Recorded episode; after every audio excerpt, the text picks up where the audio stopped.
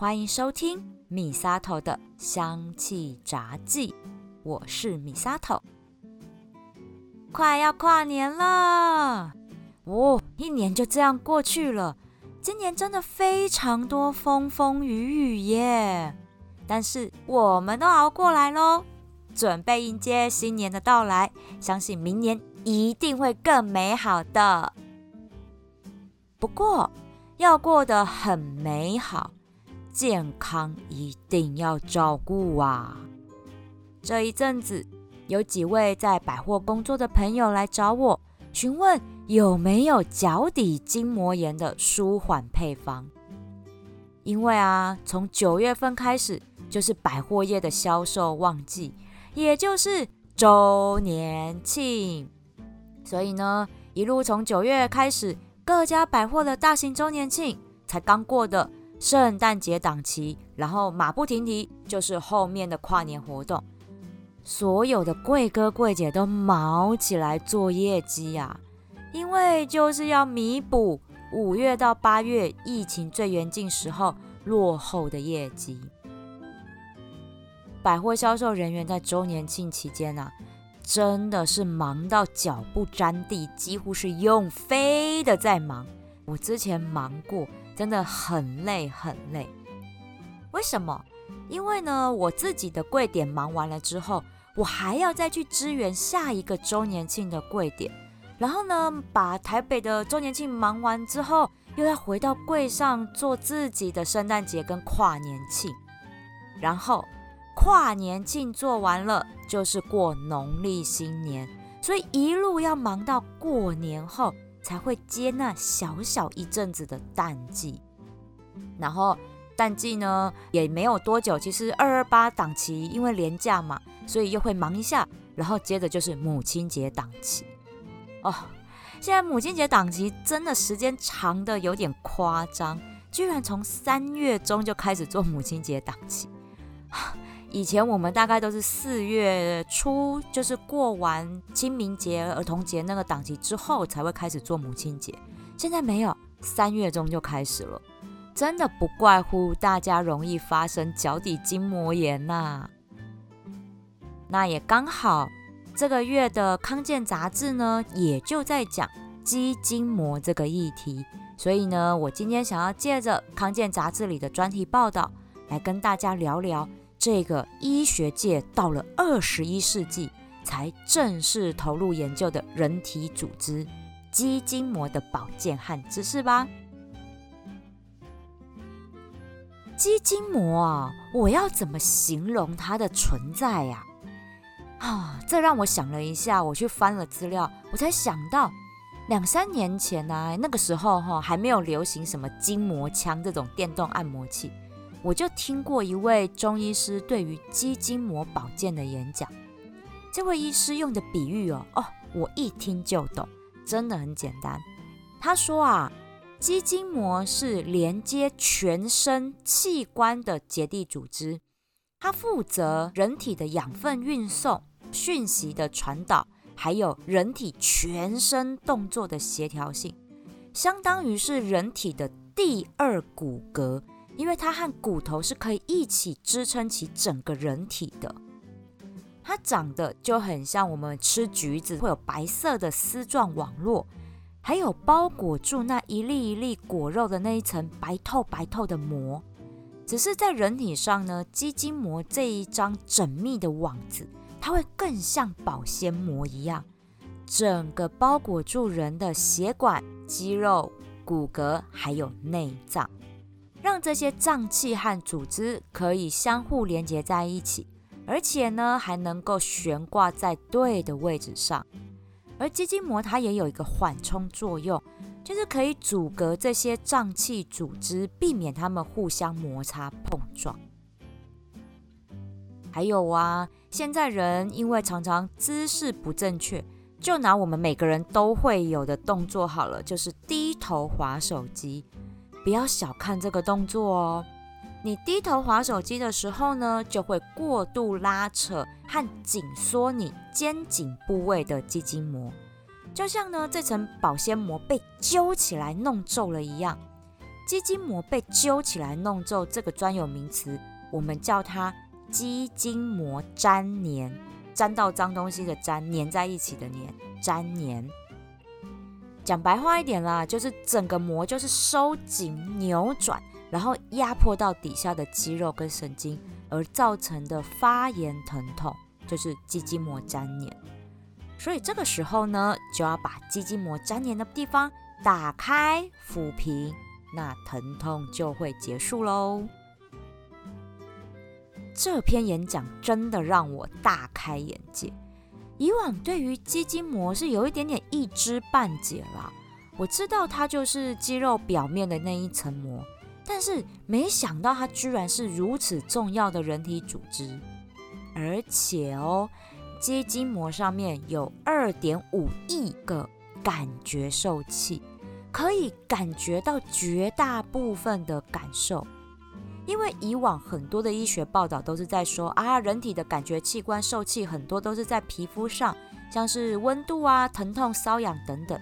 但其实有更多的时候是靠肌筋膜在传导的，而肌筋膜还传导了一种人体非常重要的感觉，叫做人的本体感觉。一本书的本体，身体的体，本体感觉。什么叫本体感觉？就是我们人眼睛闭起来之后，你手在眼前挥，你是可以感受到你的手脚在胡乱挥舞，而且还知道它的位置在哪里。这个就是人体的本体感觉，也就是大脑对于肢体和身体躯干位置跟动作的一种感知。如果这种感知力变弱的话，人体的活动就会变得很迟钝。那肌筋膜的反应力跟弹力也会变差，所以面对突发的状况，例如走路啊被小石头绊倒，那你的身体就很难反应过来，就会跌得很惨哦。所以像老人家也是这样啦，因为老了之后呢，他的肌筋膜也会变硬，弹性变差，所以有的时候就连在家走路也都容易跌倒，这也是原因之一。还不只是这样哦，肌筋膜和自律神经还有情绪也是会交错影响的。刚刚提到啊，肌筋膜就像是保鲜膜一样包覆整个人体。肌筋膜它是柔软、有弹性、有张力的，所以如果它缺乏了水分，营养流失就会变得僵硬，就像保鲜膜变硬了一样。再加上姿势不正确而粘连哦。那真的就是让整个保鲜膜呢会有点扭曲，让压迫到的部位痛得不得了，而且还会牵连到其他地方都痛哦。因为这张膜变硬了，揪起来的地方就不会只有一小部分揪，会连同上下左右一起揪起来粘连。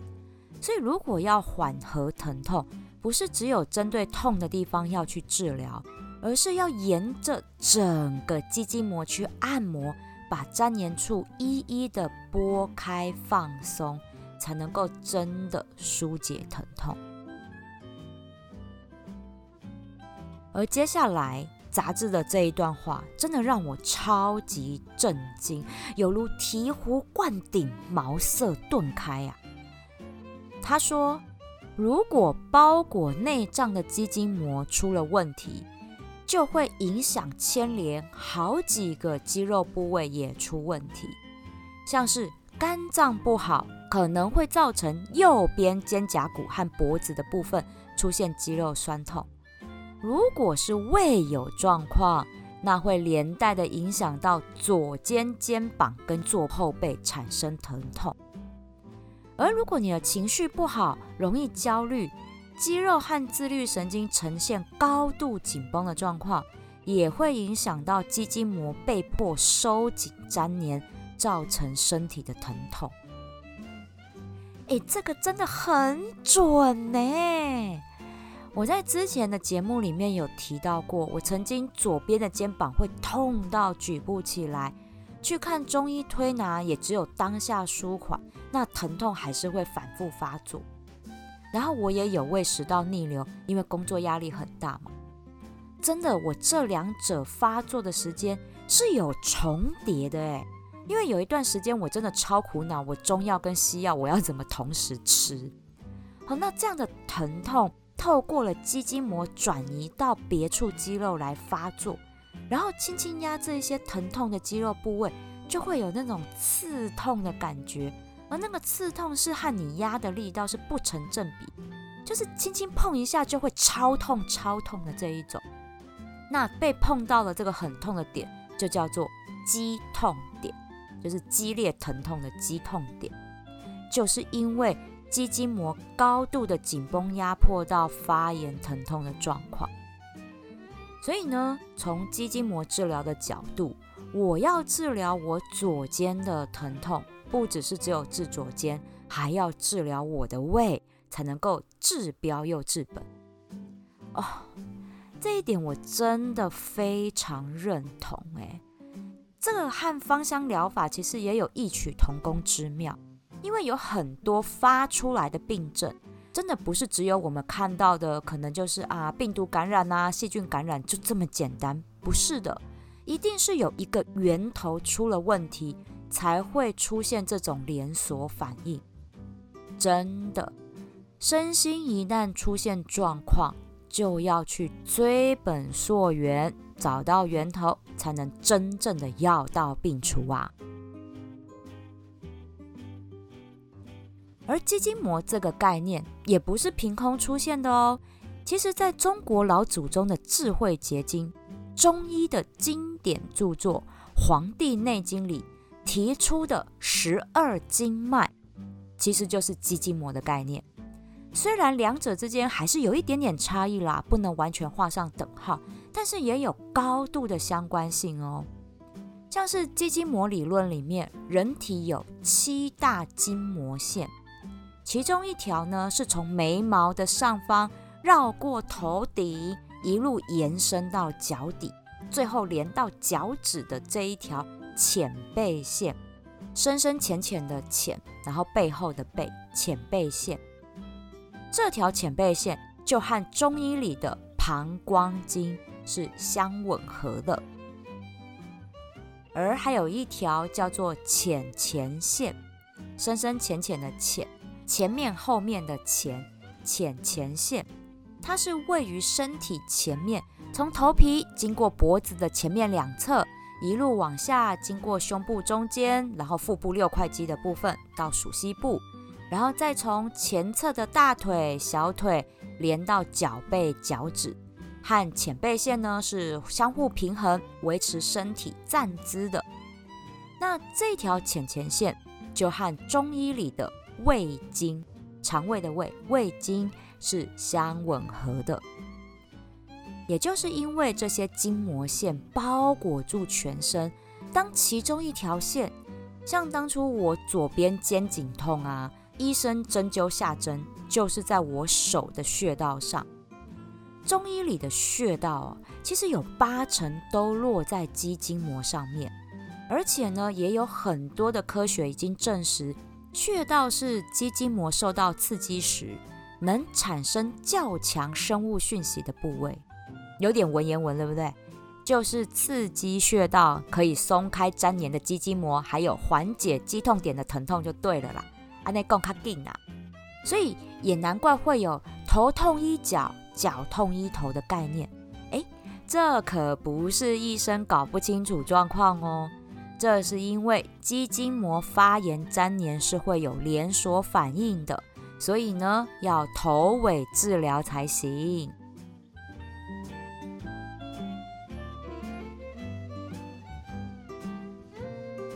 解释完肌筋膜是什么之后，就要来聊聊脚底筋膜炎啦。顾名思义，就是脚底的肌筋膜发炎，造成剧烈的疼痛。这条脚底筋膜啊，它是用来拉紧脚跟骨头，还有整个脚掌连到腿很重要的肌筋膜。当我们人行走或跑步的时候，脚底筋膜它会有吸震缓冲的作用。会发炎，通常都是因为像是贵哥贵姐这样的服务业伙伴，要长时间的站立上班，或者是过度运动，像是跑步啊、爬山这些运动，适量的时候就没事，但是一口气超过自己身体的极限，就有可能让脚底筋膜发炎哦。也有可能呢，是有些人因为先天的足弓哈，脚底的那个足弓生长异常，像是扁平足，或者是过度肥胖，造成你的脚啊负荷过大，而产生足底筋膜炎发炎的状况。如果有脚底筋膜炎的人，一定知道这发病起来真的会要人命，因为呢，它的发病状况就是脚跟有疼痛感，而且你会感觉到小腿紧绷。每天早上起来，你要下床的那一瞬间，脚啊一沾到地板，你就会痛到像针在刺脚一样。虽然啦，只要休息一下，或者是忍痛走一走。活动活动之后就会舒缓这疼痛感，但是啊，站太久或者是走太多又会发作起来，真的很难根治。因为大家都是要出门上班工作，真的不可能不走动啊。好久以前哈，我也有一点点脚底筋膜炎，因为我很爱穿高跟鞋站柜，超强的吧，请佩服我可以穿高跟鞋站柜啊。我自己都佩服我自己，但是真的脚超痛的，整个脚底的筋号绷紧紧的超过八小时，真的非常吃不消。但是真的后来脚底开始痛了之后，我就想，不对不对不对，这样不行。我除了靠嘴吃饭之外，脚也很重要，所以我只好乖乖的换上平底鞋来上班，然后一直到现在。穿高跟鞋的话，也都只有出席重要的时候，我才会换穿高跟鞋这样子。而且我发现哦，长期受到脚底筋膜炎困扰的朋友，很多也都会有偏头痛的状况。因为刚刚有提到，有一条肌筋膜，也就是浅背线，它是从头顶一直到脚底包裹住整个肌肉骨骼的，所以你长期脚底筋膜发炎。整条肌筋膜都会粘连纠结，自然也就会影响到你的头部。所以有脚底筋膜炎的朋友，做一些轻度拉筋的动作，慢慢的把粘连的肌筋膜打开，然后配合医生治疗，才有办法舒缓浑身不舒服的疼痛感哦。那好不容易把脚底筋膜炎治疗好的朋友。也千万不可以掉以轻心啊！因为呢，只要姿势不良或继续操你的脚底筋膜，还是会重复发作的哦。这个时候，平时就要来做保健啦。有一支精油可以帮忙做好肌筋膜的日常保养哦。猜猜看是哪一支精油呢？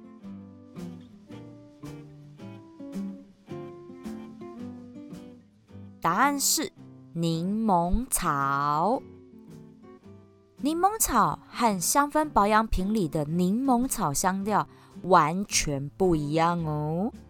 天然精油里的柠檬草就是泰式酸辣汤里的香茅味，没错啦，柠檬草就是柠檬香茅。所以买精油的时候，你可能同时会看到柠檬草和柠檬香茅这个两个不同的名字。但都是同一种精油哦，带着强烈柠檬和草香味的柠檬草，真的很有热带国家的风情，而且抗菌、抗病毒，还有助消化的效果也都是非常好。料理里放一点柠檬草，会让料理的口感很清爽，同时调理肠胃道的菌虫生态，帮助肠胃维持健康哦。而且呢，还有很多的驱蚊喷雾也都有柠檬草的香味，因为它的驱蚊效果是很不错的。你看看，热带国家蚊子真的很多哦。看台湾的夏天就知道了。哎，讲到这，我不知道为什么连天冷的冬天都还有蚊子哎。前几个周末啊，不是天气很好吗？晚上居然出现蚊子，我真的是太惊恐了。是因为我住在河边的关系吗？所以连冬天都有蚊子，我真的不知道它是从哪里冒出来的。我的妈呀！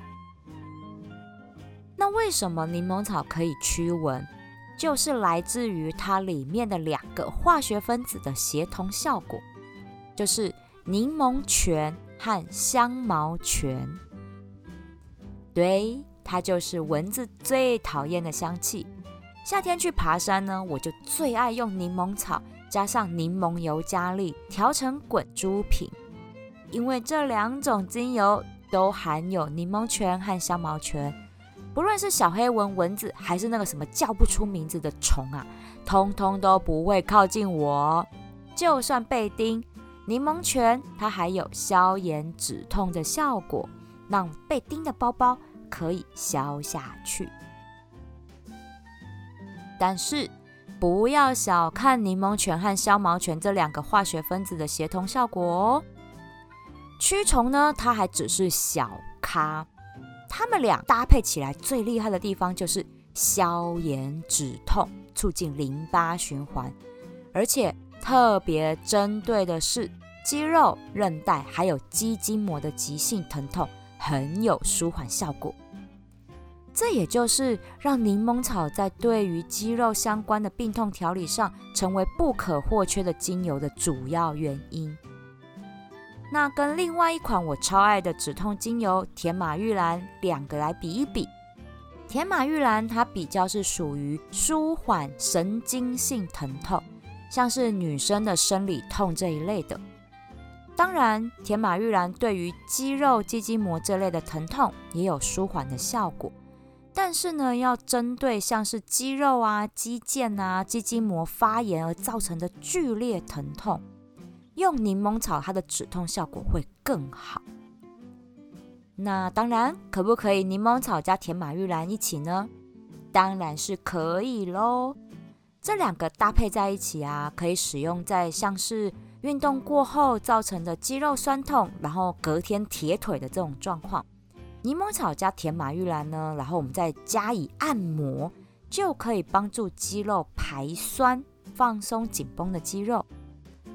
但是啊，如果痛感哈大于酸软感，那就要把甜马玉兰改成柠檬油加力，就是我刚刚说驱蚊配方的那个柠檬油加力，来加强消炎镇痛的效果，可以放松整个肌肉和肌筋膜。柠檬草在心灵疗效上，它有提振精神的效果。可以帮助大脑保持清晰的思考力，但又能让心情放轻松，展现出从容不迫的优雅姿态。如果要去参加正式的面试、考试或者是演讲之类的场合，你会容易紧张拉肚子啊，或者是紧张到胃痛的这一种哈，柠檬草就可以帮你舒缓整个因为紧张啊产生的肠胃不舒服的状况。但是呢，又能保持头脑清楚，让你带着冷静、不疾不徐的最佳状态去上战场哦。我调制的脚底筋膜炎的按摩油配方，我都是调成滚珠瓶，让朋友们可以方便携带，站柜站一站，脚开始痛的时候就可以赶紧来使用。基底油呢，我会使用两种对于肌肉保健。很好的植物浸泡油，就是圣约翰草油，还有山金车油。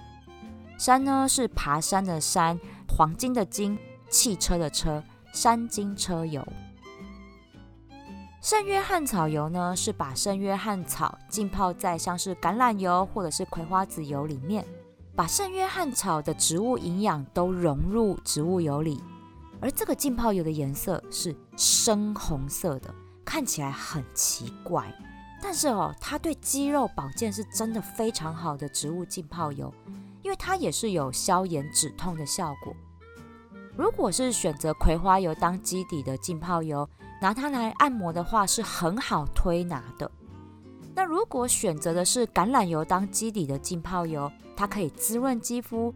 而且哦，还很适合油性肌肤做脸部保养来使用，可以抗痘消炎哦。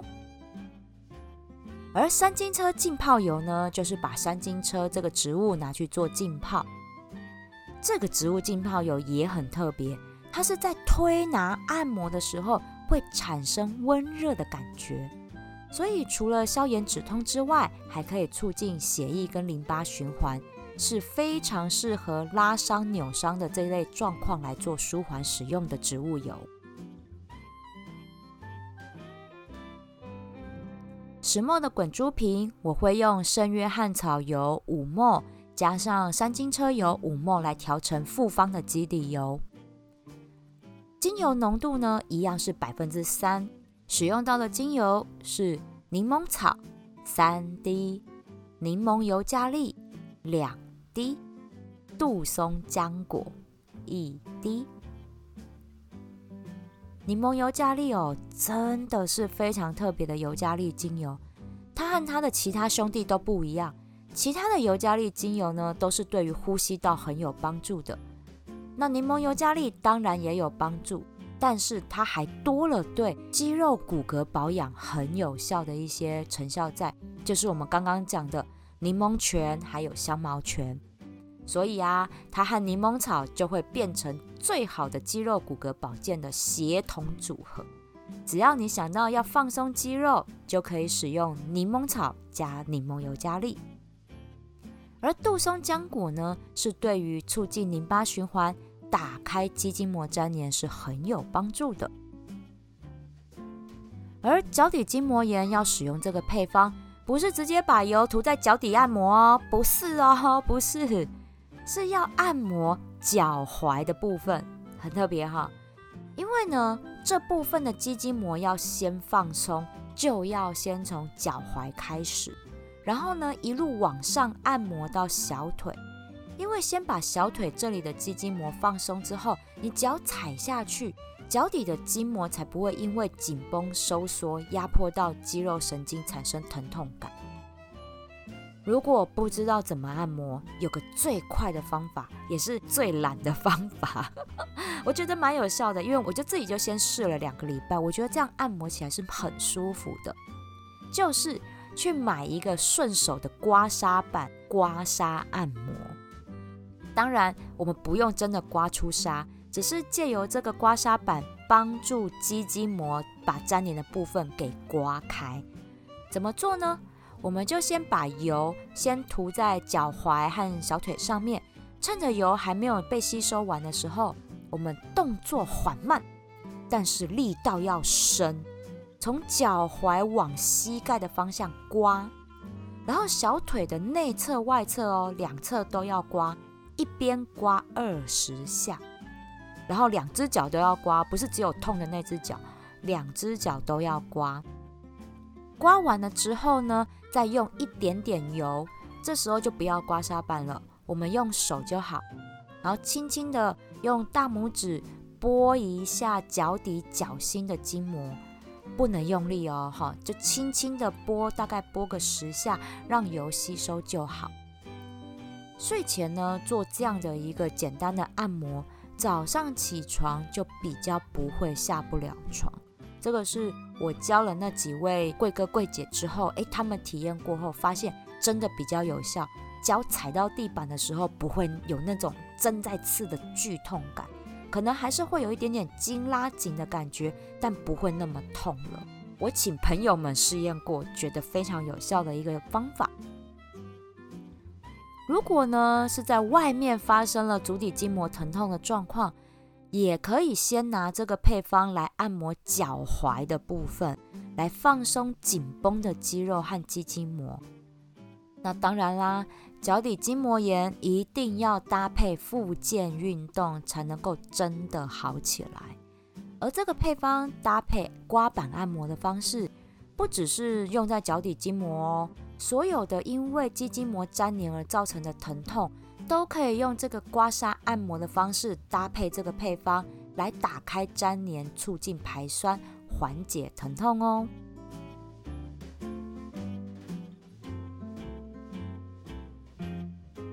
今年的最后一集更新，刚刚好是第六十集啊！我真的非常感谢大家的支持。让我有动力可以一周更新一集，分享更多芳香疗法的美好，带给大家健康又香香的居家日常保养的方法。那也很感谢大家对于我的自创品牌相知相惜的支持。今年呢，对我来说，真的就很像坐在暴风雨的小船一样，大起大落，大起又大落。但是啦，暴风雨终究过去了，因为有你们给我的鼓励和回馈，真的为我的生命带来温暖的阳光。我非常衷心的感谢大家。在新的一年，也希望植物香气带给大家身体健康、心灵喜乐、温暖，守护你我的美好生活。祝大家 Happy New Year！米沙头的香气杂技。我们明年见。